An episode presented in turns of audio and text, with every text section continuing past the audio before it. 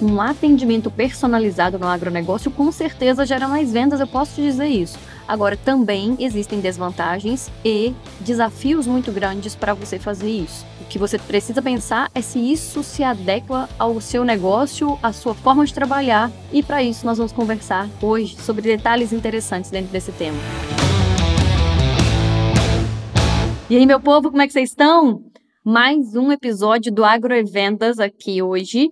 E eu já adianto tudo que eu falei a respeito de atendimento, de relacionamento com o cliente. Eu acho que eu fiz hoje aqui, sei lá, um compilado de muitas coisas que eu tenho discutido e feito atualmente. Então, um conteúdo bem novo aqui hoje para você.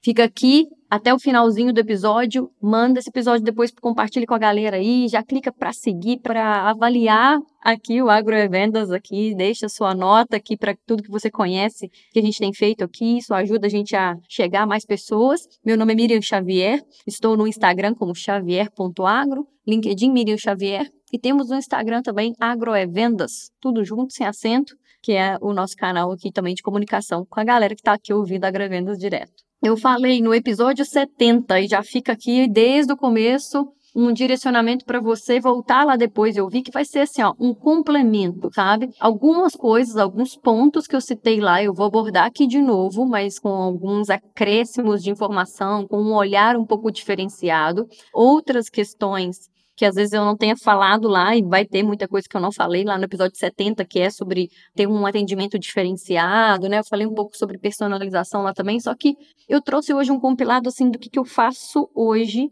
mais recente na minha empresa, no meu negócio, do que, que eu indico para clientes que também têm esse intuito de ter um atendimento mais personalizado. E isso já adianto que serve tanto para prestação de serviço quanto para venda de produtos no agronegócio. Então, isso se aplica a qualquer negócio aqui.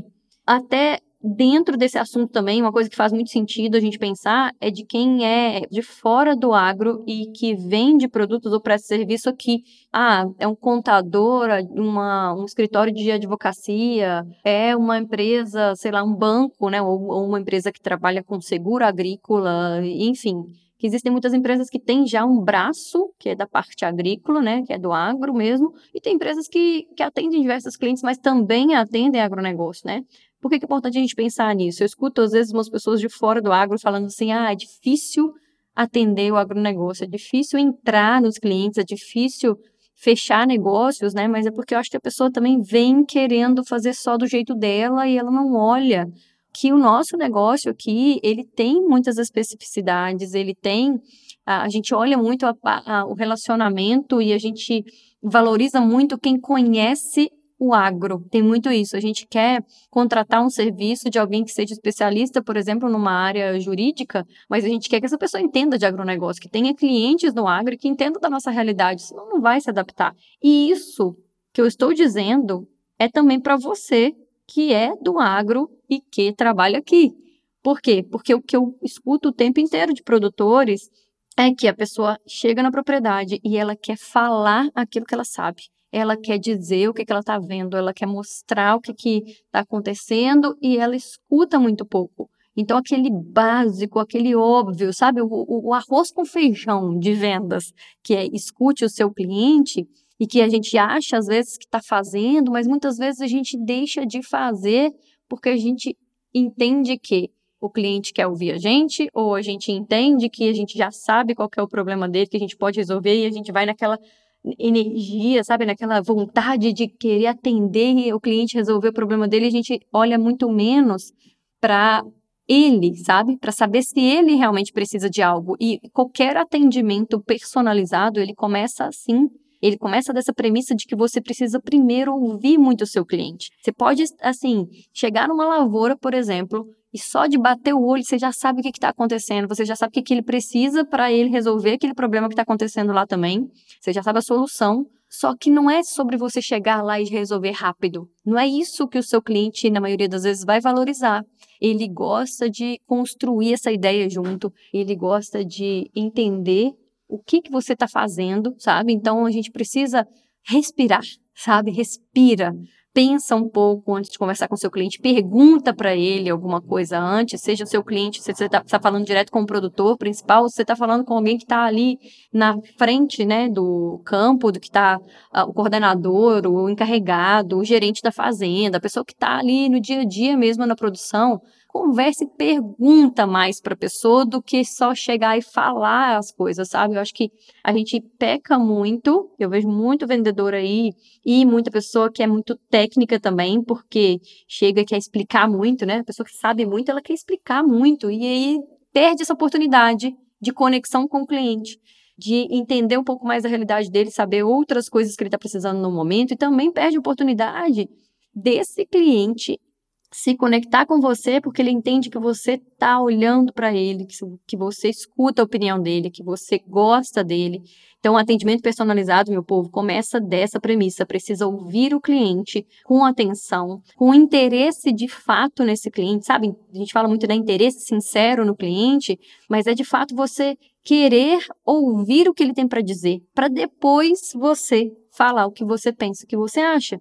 Então começa muito nessa premissa, porque tudo que a gente vai fazer para que a gente atenda cada cliente de uma forma, né? Cada cliente do jeito que ele gostaria de ser atendido. Tem um episódio aqui para trás que eu falei disso também, né? Em conhecer o perfil do cliente para depois você saber como é que você lida com ele, para você depois saber tratar ele como ele gosta de ser tratado para a gente abrir aqui o raciocínio um pouco mais dentro desse contexto, e eu vou trazer depois aqui algumas situações que eu numerei aqui a respeito de atendimento personalizado, de exemplos práticos para você ouvir aqui e levar para sua realidade, eu vou trazer as vantagens e desvantagens. Sabe por quê? Porque de repente você vai ouvir aqui esse começo já e vai falar assim: putz, acho que esse negócio não é para mim.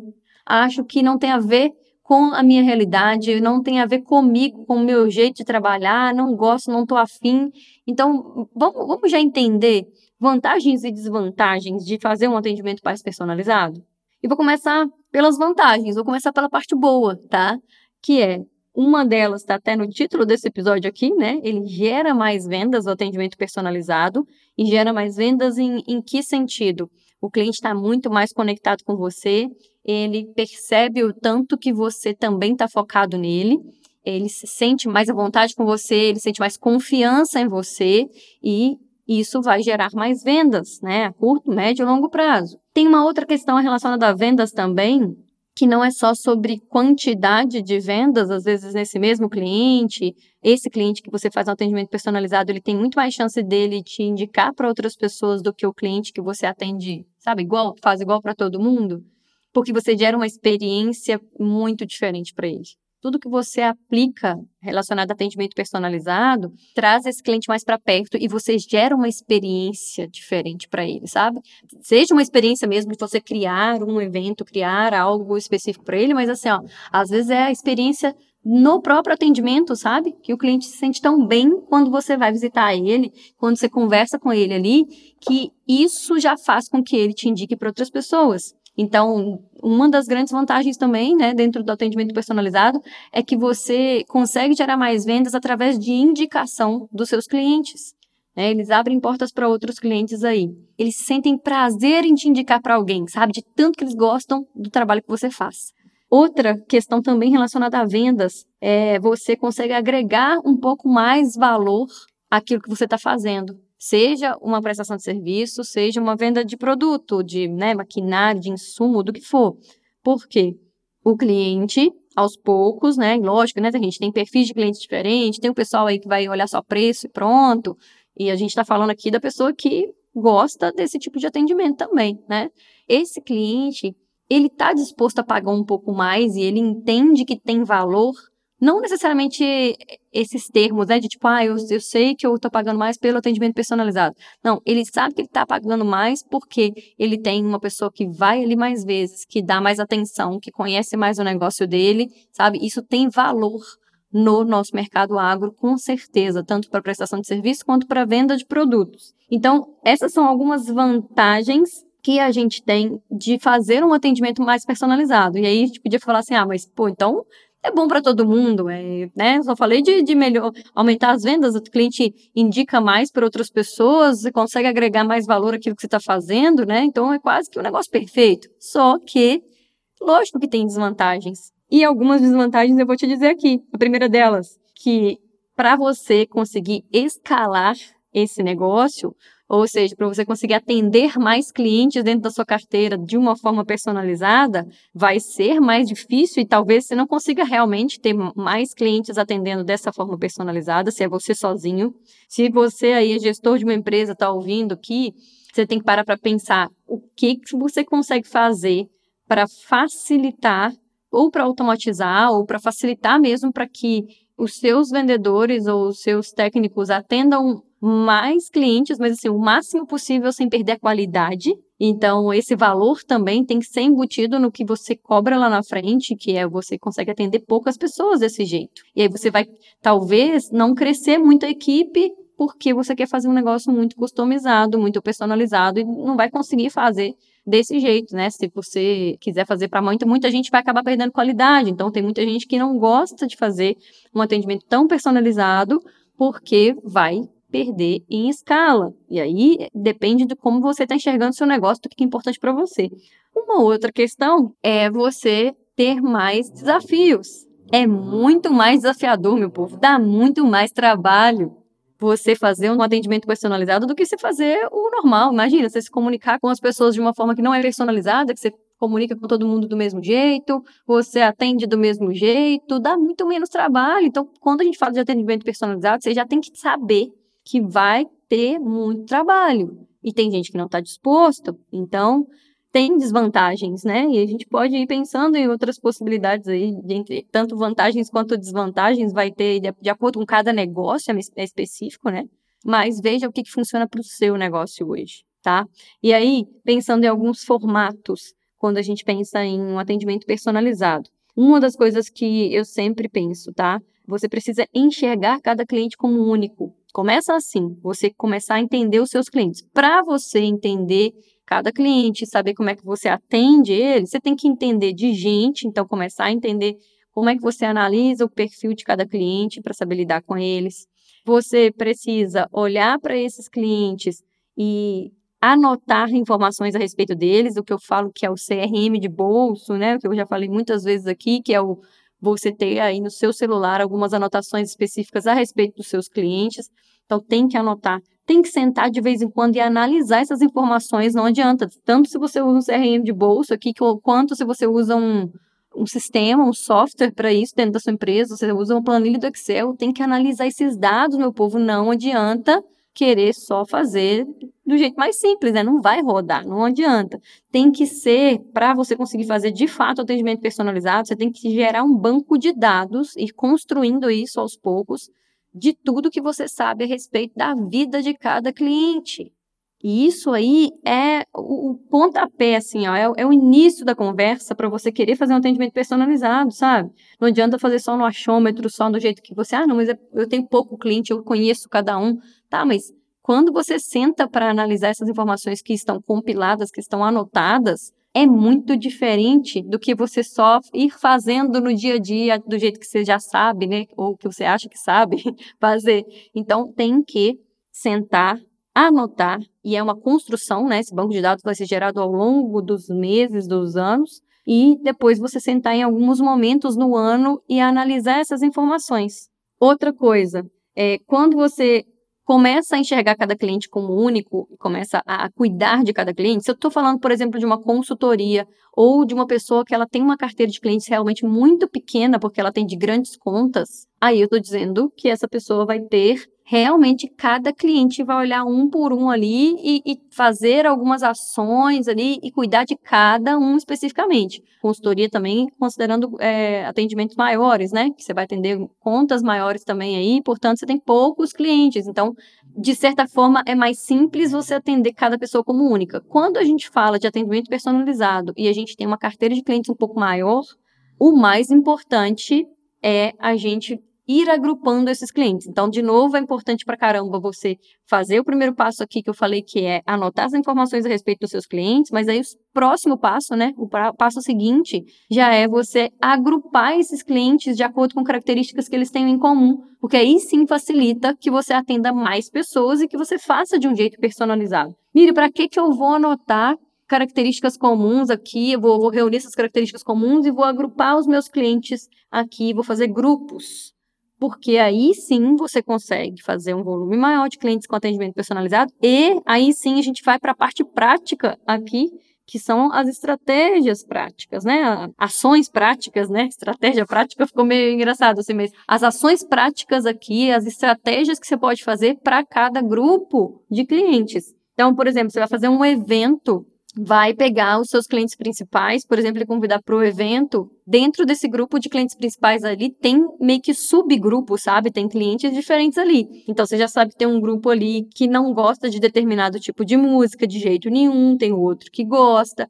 Dentro ali tem um grupo que gosta de um tipo de comida, tem outro que gosta do outro. E à medida do possível, se você for reunir esses grupos, você vai ter que entender o que, que agrada todo mundo, o que, que é mais fácil de, de gerar uma experiência boa para todo mundo, sabe? E se não tiver jeito mesmo, se tiverem questões ali que são que batem muito assim de frente uma com a outra, que não dá certo, você vai ter que fazer eventos separados, né, menores para cada grupo de clientes, se você quiser gerar uma experiência de fato impactante na vida desse cliente. Então, às vezes, repensar aí, né? Ah, não, quero fazer um evento grande da empresa de repente faz mais sentido fazer eventos menores para públicos específicos. Você vai gerar uma conexão muito maior, uma experiência para esses clientes, assim, muito diferente do que você faria num evento grande, né? Então, repensar esses formatos que às vezes a gente já faz a vida inteira é importante para caramba. Sempre repensar, rever. Outra coisa que você pode fazer, melhorar, para melhorar essa comunicação. Quando você tem grupos separados de clientes com características em comum ali em cada grupo, você consegue melhorar essa comunicação, seja para montar listas de transmissão específicas no WhatsApp para quem gosta de usar usar isso,